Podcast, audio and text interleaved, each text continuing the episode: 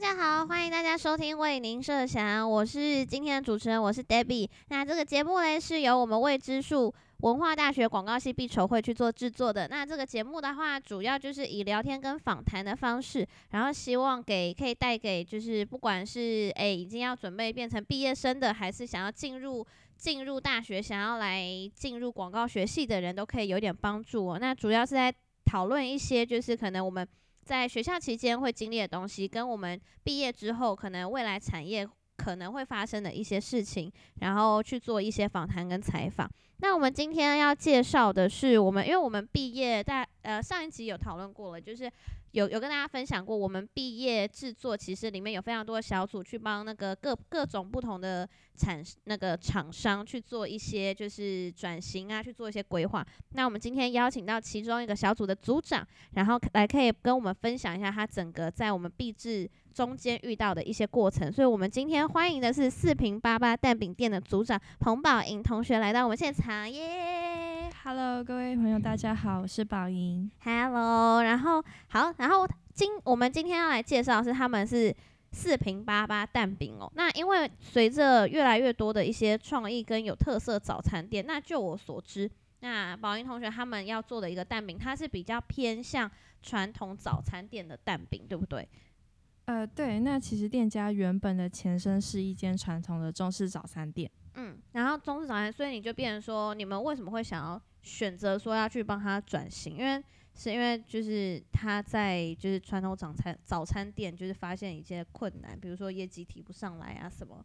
之类的吗？呃，对，那因为他的客群就是会比较偏向说已经是一些很熟悉的客人，那会导致说他并不会有一些新的客人增长。然后还有就是店家有遭遇一些可能在转接班的过程的一些不顺利，那所以有促使他们就是想要进行转型的这个过程。啊，所以其实，哎，好，还好有你出手相助，因为好像是蛮此时此刻是真的蛮需要转型。那你先帮我们简单介绍一下你们四平八八蛋饼的这个店名好了，因为就我所知，你们四平八八原本不是这个名字嘛？你们原本名字叫什么？呃，原本它就是叫三十年老店，三十年老就这样。对，就这样。对，所以哦，所以那四平八八它的意思是有什么吗？呃，那其实是因为店家是位于呃四平街八十八号建国市场里面，那所以我们在取名的时候会希望大家听到这个名字，可以马上知道这间店是位于哪里的一个店家。然后这蛮好，就是等于是名字跟店名就是直接有去做一个结合。好。然后，然后，所以就是直接我们那个名字、店名跟我们的的位置都直接做结合，就希望大家可以直接把它 link 在一起嘛。那除了店名，我们现在已经知道它叫做四平八八，然后在我们一定要先问到说，你们的早餐店有什么不同？就是你们的特色。呃，那这间店可能跟大家比较不同的是，它的蛋饼是。纯手工制作的，那从它的饼皮是从一袋袋的面粉，就是老板娘自己精挑细选的面粉，然后再搭配她自己这么多年从业来就是研发出来的一个比例，那到最后呃从和面到最后揉擀擀面，然后再把它煎成一份蛋饼，那从头到尾这个过程都是老板娘自己亲手完成的。所以等下，所以你们还蛮厉害。我刚听到你们是一代一代相传，是不是？我刚刚是不是听到这个？是你们是等于是前面就有人，就是老板娘在在前一辈就已经在做这个了。哦，对，那其实这个创业的人是老板娘的爸爸，那老板娘等于就是接手了父亲的一个家业，这样。然后就是所有，所以。父亲的怎么样揉面的怎么样的比例都是完整的传承下来，这样子，然后让他再继续去做。所以他其实除了好吃之外，然后都是手工，然后而且有爱心在里面，就真的是自己去做之外，他还有一些就是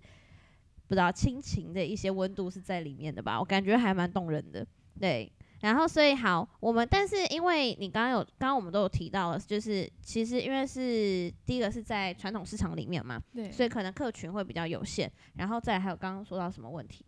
忘记了，就是他有一个就是可能要，因为老板娘年纪也变蛮蛮大了，所以他目前有面临说要传承家业再给下一代的一个烦恼。哦，传承家业，所以传承家业这个问题会。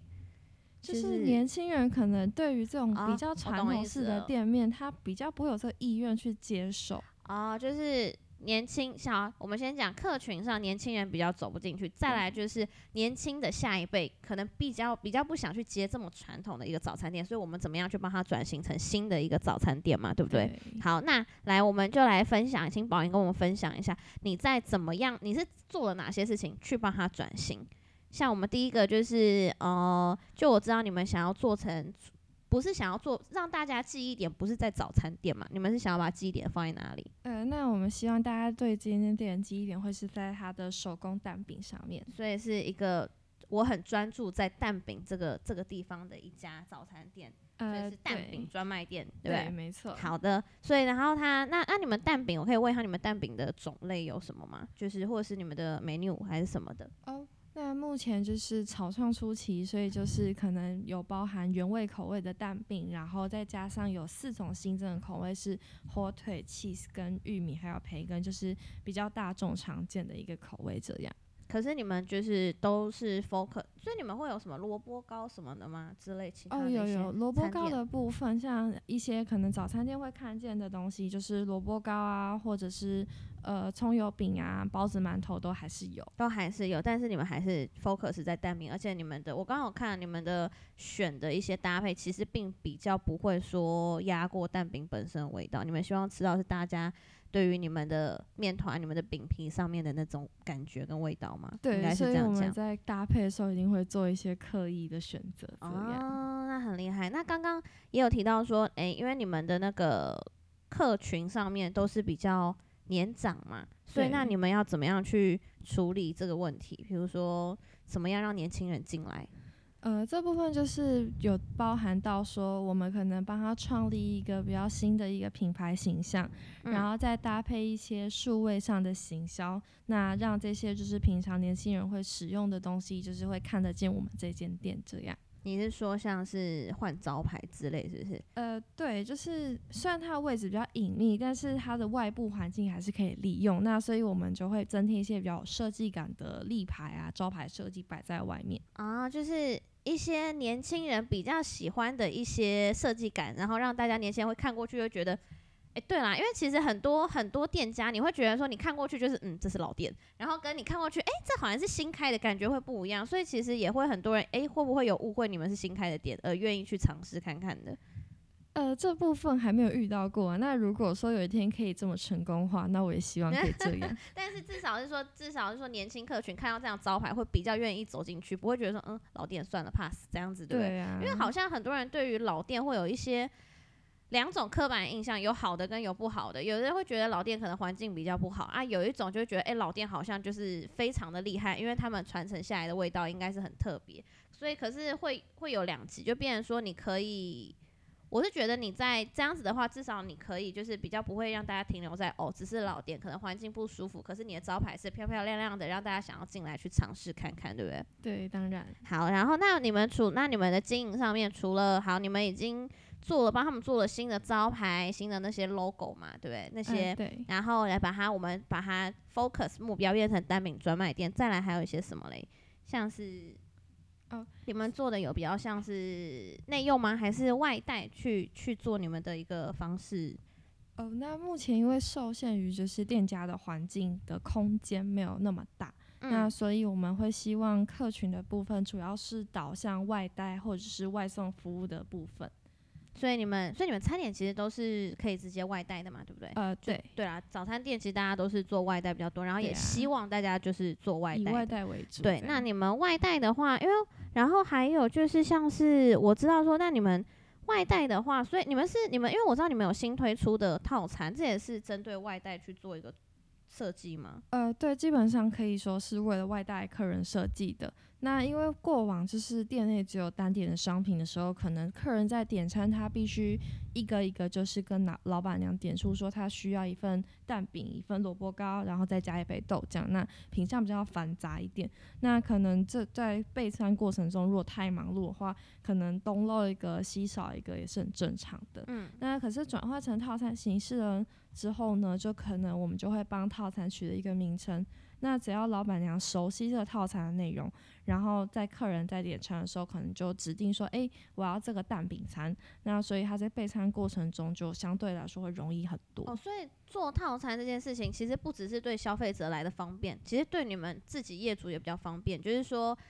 客人会觉得说啊，我要点哪要点哪，想半天觉得很烦，我直接选择你要的 set，因为我们很多嘛，就是就是要去点餐，会觉得说有套餐直接选我就简单。可是这样子我们都没有想到，其实对于业主也是一件比较方便的事情，因为你知道早餐店很多就是，哎，阿姨我要什么东西，我要我要什么什么吐司啊，我要三明治啊，我要蛋饼，我要牛奶，然后哩哩啦啦一堆，大家他们其实就是就算经验老道，其实还是很容易会去，哎，难免会漏掉一点。去漏掉一两项，可是今天如果大家就觉得说，哎，我就直接选套餐，直接选套餐，它其实就已经就是已经都已经背起来，说是哪几项，比较不会说，哎，好像谁又是什么，谁又是什么，会很乱。每个人都不一样的状况下，所以这样子连他们在准备上面都是方便的嘛，对不对？对，当然的。那你们最受欢迎的，哎，我想一下，最受欢迎的品项应该就是蛋饼吧。当然，这是我们的招牌。对，好，那你们除了好，那我们已经已经讲了很多，已经他帮他们转型做了很多的部分了。那好像还有个也很重要，就是哎，没有，刚刚我还要我还想问一下，刚刚我们讲到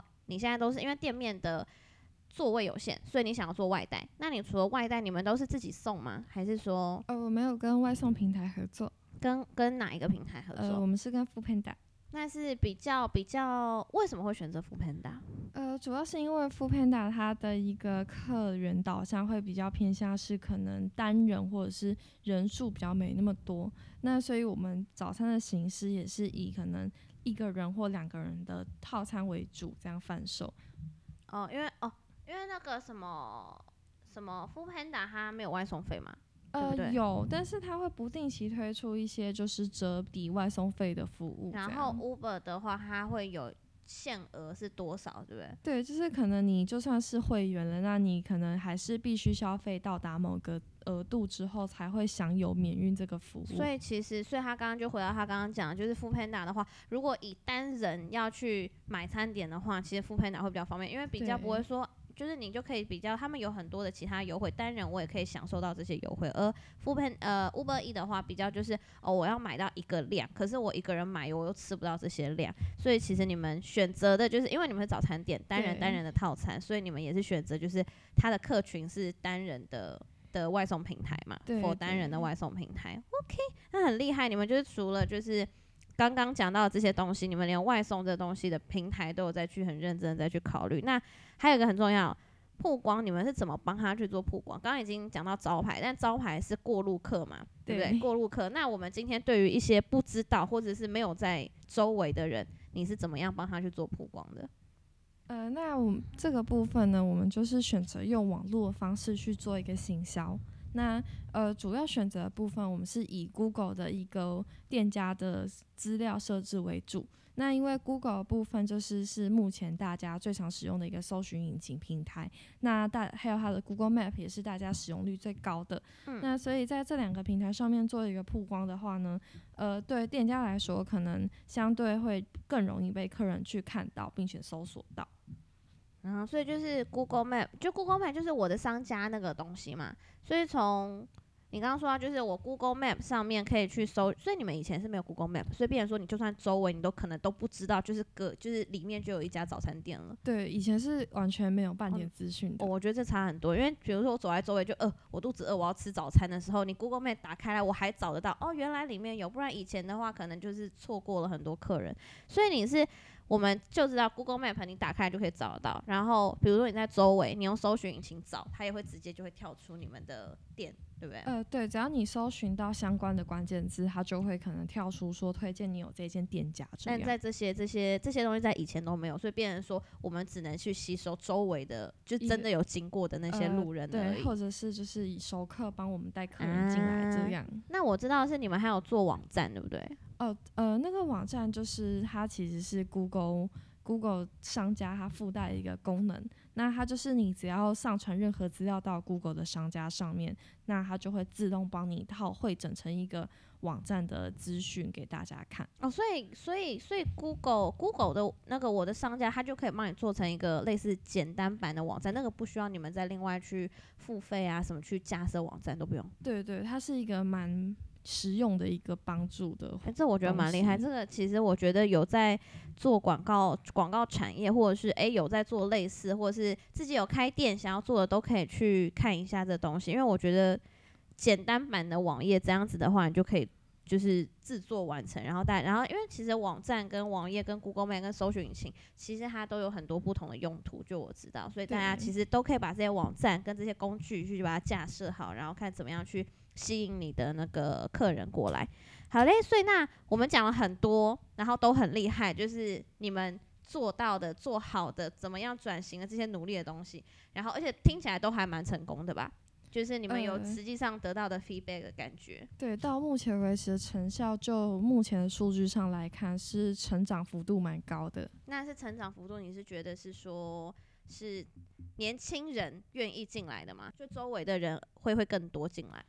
呃，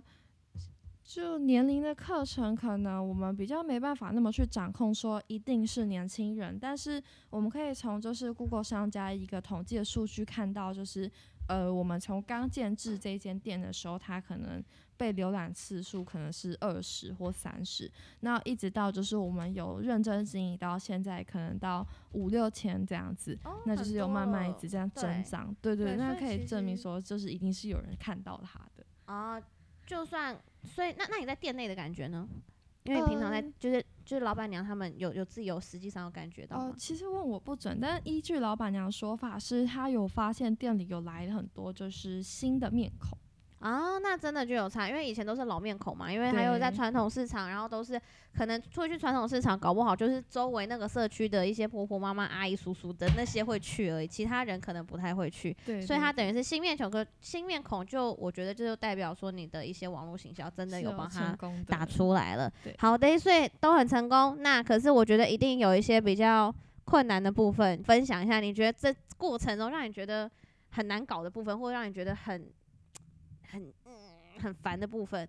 嗯，那其实一般老店转型应该都会遇到一个问题，就是在跟经营者上面一个沟通的过程。那因为老店可以想象成就是它是一间历史悠久，然后是从呃从很早以前就被传承下来一间店，那可能经营者的年纪也是比较偏年长的。那所以在这个一个年龄上的代沟的沟通过程中，可能他们相对比较保守，可能比较谨慎。那对于变动这件事情也是恐惧的。所以在你需要尝试很多新的事物的时候，他们可能会往往保持说可能蛮抗拒的这样。那所以变成说你在场进行这些转型的过程，必须非常的有耐性。那要也不能就是急于一时，就是想要直接把它砸下去的感觉，就是你必须说，你得先做出一个小小的成效，然后让老板知道说，哦，这个是真的有效果，你再慢慢去扩大，那他变得会比较能接受说，哦，其实现在年轻人的想法也是可以，就是被。他们自己了解，因为老人家会觉得说，哦，我都已经做了这么久了，然后你这出生什么出生毛驴吗？还是什么？你现在凭什么跟我讲这个东西，我就要转，对不对？大概就是这样。而且就我所知，就是是准公婆开的店嘛。呃，所以这样子的话，你的准媳妇跟准公婆之间的问题，会造成你们沟通上更大的一个障碍吗？你会觉得说，哎。这样好像有点尴尬。我到底有些有些你觉得真的很该讲，真的很给建议，然后反过来你会怕影响到关系而不知道该讲不该讲吗？呃，那其实这部分就是他儿子的工作啦。哦，他儿子的工作，所以这边的话就是他在他就是想，就是我们宝英同学就是想办法，可是要怎么样去跟老人家沟通是是男生去做沟通，所以啊，这个我觉得可以是一个好老公，然后这叫什么？对，是一个好老公，就是有任何问题，可能说你这边有问题，你这边有一些气话，你不用去当黑脸去跟他们讲，就是你的准老公可以去跟他们沟通就对了，所以这个这个问题就不会担在你身上。那我觉得 优质男人这个不错。我期期待你们毕业之后有什么其他结果？哎、不是啦，偏题了，偏题了。好，那我们想再讲一下，因为你刚我们刚刚讲到了长辈沟通，这是很多，这是很大的问题，而且可能很多的传统老店都会遇到同样像这样子的一个问题嘛。然后还有吗？其他的，像是比如说，我不知道你们的是，因为你们是在传统市场里面，所以是呃，因为它是在传统市场的一个店面，那可以想象，就是传统市场的，就是它环境不会那么美观。嗯那所以说，在我们在就是可能想要跟动店内陈设的时候，会遇到很大的困难，是我们很想美化它，但是我们能美化的就是能力有限，那所以嗯变成说，呃，我们最终可能会